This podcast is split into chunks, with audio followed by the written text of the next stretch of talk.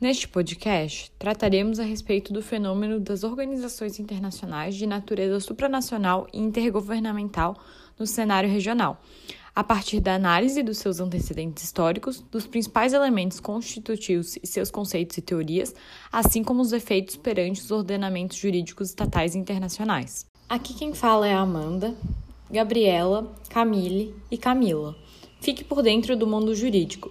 Começa agora mais uma edição do Direito Internacional hoje.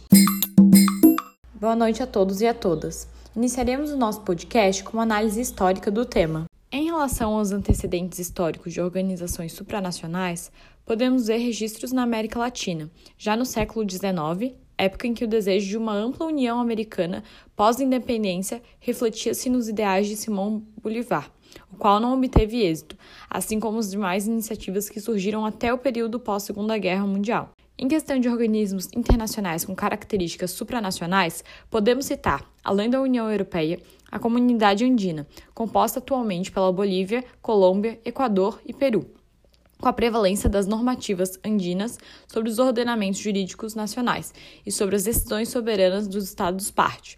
A União Africana também é um exemplo, com foco na promoção da democracia, direitos humanos e no desenvolvimento dos povos africanos, composta por 55 Estados-membros. Para melhor compreensão do tema, trataremos sobre algumas noções e elementos fundamentais. O primeiro conceito diz respeito à soberania, a qual surgiu com o Estado moderno e era entendida como um dogma uno e absoluto. Hoje, a soberania tornou-se divisível e mecanismo de força, viabilizando aos Estados nacionais a transferência de parcelas de soberania em prol do ente comunitário, como pontuou Joana Stezer. Sob a conceituação da supranacionalidade, podemos pontuar três características principais: a transferência de parcelas de competências dos Estados em favor da organização supranacional, a aplicabilidade direta e imediata do ordenamento comunitário aos entes públicos, estatais e particulares, e a independência das instituições comunitárias perante os Estados-membros. Assim, a transferência de soberania diz respeito ao estabelecimento, em favor das instituições comunitárias, de competências antes exclusivas dos Estados nacionais, podendo ser cumulativa ou exclusiva, sem intervenção estatal em certos assuntos. Nesse sentido, no caso da União Europeia, organismo de natureza supranacional com cooperação econômica, todos os Estados-membros, em suas constituições, devem permitir a transferência de competências soberanas às organizações internacionais, o que já não acontece no Mercosul, que se caracteriza pela intergovernamentabilidade. Outro pilar da supranacionalidade é o poder normativo, o qual refere-se à capacidade da ordem comunitária orientar e superar os direitos nacionais, inclusive na esfera constitucional, abrangendo alguns princípios consolidados pela jurisprudência do Tribunal da Justiça da União Europeia. O primeiro deles é o princípio da autonomia, relacionado à preservação da especificidade do ordenamento das comunidades em relação às legislações nacionais. Já o princípio do primado caracteriza-se pela superioridade hierárquica do direito comunitário sobre qualquer norma nacional. Passo agora a palavra para a Gabriela, que irá abordar os demais princípios. Muito obrigada, Amanda. Bom, continuando, outra questão do direito comunitário na ordem jurídica estatal é o princípio da aplicabilidade direta. Este diz respeito à forma imediata de integração entre os Estados-membros, ou seja, que as normas não têm, por exemplo, que serem aceitas no ordenamento interno como ocorre na concepção dualista, sendo essa aplicação mais próxima da teoria monista. O Tribunal de Justiça da União se posicionou dizendo que o ordenamento cria direitos e deveres também aos cidadãos, independente do que está consignado na legislação nacional. Resumindo, as disposições tratados comunitários têm aplicabilidade direta na esfera nacional, contribuindo para a integração do bloco. Porém, existem fontes secundárias que podem gerar incertezas nesta regra geral. É importante diferenciar que a aplicabilidade significa que as normas comunitárias integram seu direito de cada Estado.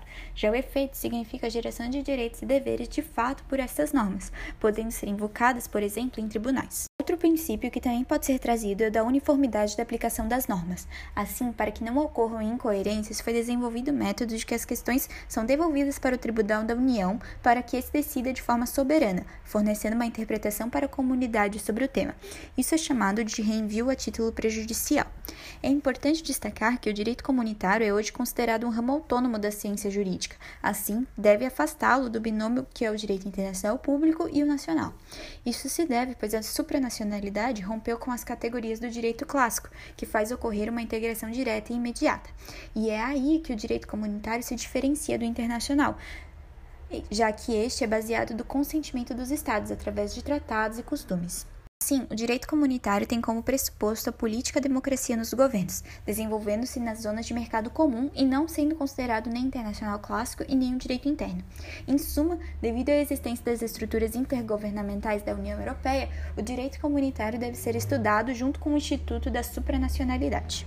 Tendo isso em mente, Gabriela, é importante avaliar como alguns organismos internacionais se desenvolveram e se organizam atualmente, especialmente no tocante à aplicação do direito comunitário e as incidências da supranacionalidade e da intergovernamentabilidade.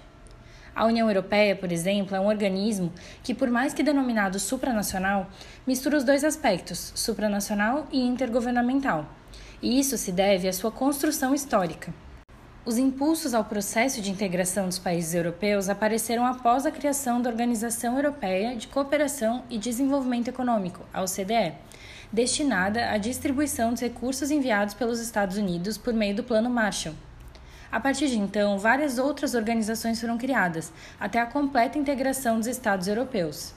O processo decisional da União Europeia era estruturado em três pilares, originados no Tratado de Maastricht, de 1992, e extintos com o Tratado de Lisboa, em 2009, mantendo-se, porém, a sua estrutura decisional. O primeiro pilar era composto de organizações majoritariamente supranacionais, destinadas ao domínio exercido pelos Estados-membros, como, por exemplo, a Comunidade Europeia de Carvão e Aço. Já o segundo e terceiro pilar, de política externa e cooperação judicial, respectivamente, mesclavam elementos de supranacionalidade e de intergovernamentabilidade, posto que o processo decisional era conduzido internamente, porém a decisão em si era tomada pelo Conselho Europeu. É por esse motivo que até hoje a União Europeia é marcada por uma dualidade supranacional e intergovernamental. Existem, porém, organizações estritamente intergovernamentais, como é o caso da Organização das Nações Unidas, também criada no pós-guerra. Essas organizações se definem como associações de Estados unidos de forma voluntária que possuem órgãos próprios responsáveis por gerir os interesses coletivos dos membros. Obrigada pela sua contribuição, Camille. E você, Camilo, tem algo que gostaria de acrescentar à discussão? Obrigada, Amanda. Então, vamos falar sobre os processos de integração regional? A temática da integração regional envolve e deve ser analisada como um processo amplo, do qual compreende motivações políticas, causas históricas, relações sociais, identidades culturais, instituições jurídicas, enfim, elementos que tendem a influenciar e se materializar em unidade de cooperação. A recente evolução da economia mundial foi marcada pelo surgimento de diversos blocos e organismos da economia mundial, como União Europeia, Mercosul, NAFTA, Tigres Asiáticos, entre outros. Eles apresentam-se como verdadeira contraposição à globalização, que, por sua vez, tornam os estados dependentes instáveis desequilibrados, procurando, em razão disso, por meio de seus mercados comuns, uma forma de reação à concorrência do mercado mundial. Os processos de integração econômica apresentam-se em cinco modelos: zona de livre comércio, união aduaneira, mercado comum, união econômica e integração econômica total. Cronologicamente, a primeira etapa dos processos de integração, denominada Zona de Livre Comércio, refere-se à eliminação de obstáculos relacionados aos intercâmbios comerciais dos produtos entre os Estados-parte, na qual cada membro conserva suas políticas comerciais e sua pauta aduaneira.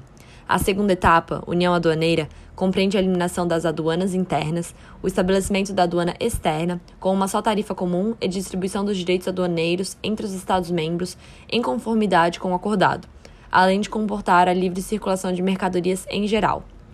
O mercado comum, por sua vez, configura uma união aduaneira com políticas comuns de regulamentação de produtos e com liberdade de circulação de todos os fatores de produção, ou seja, trabalhadores, bens, capitais e serviços. Assim, para a formação de uma união econômica, é necessária a fusão dos mercados nacionais em um mercado único.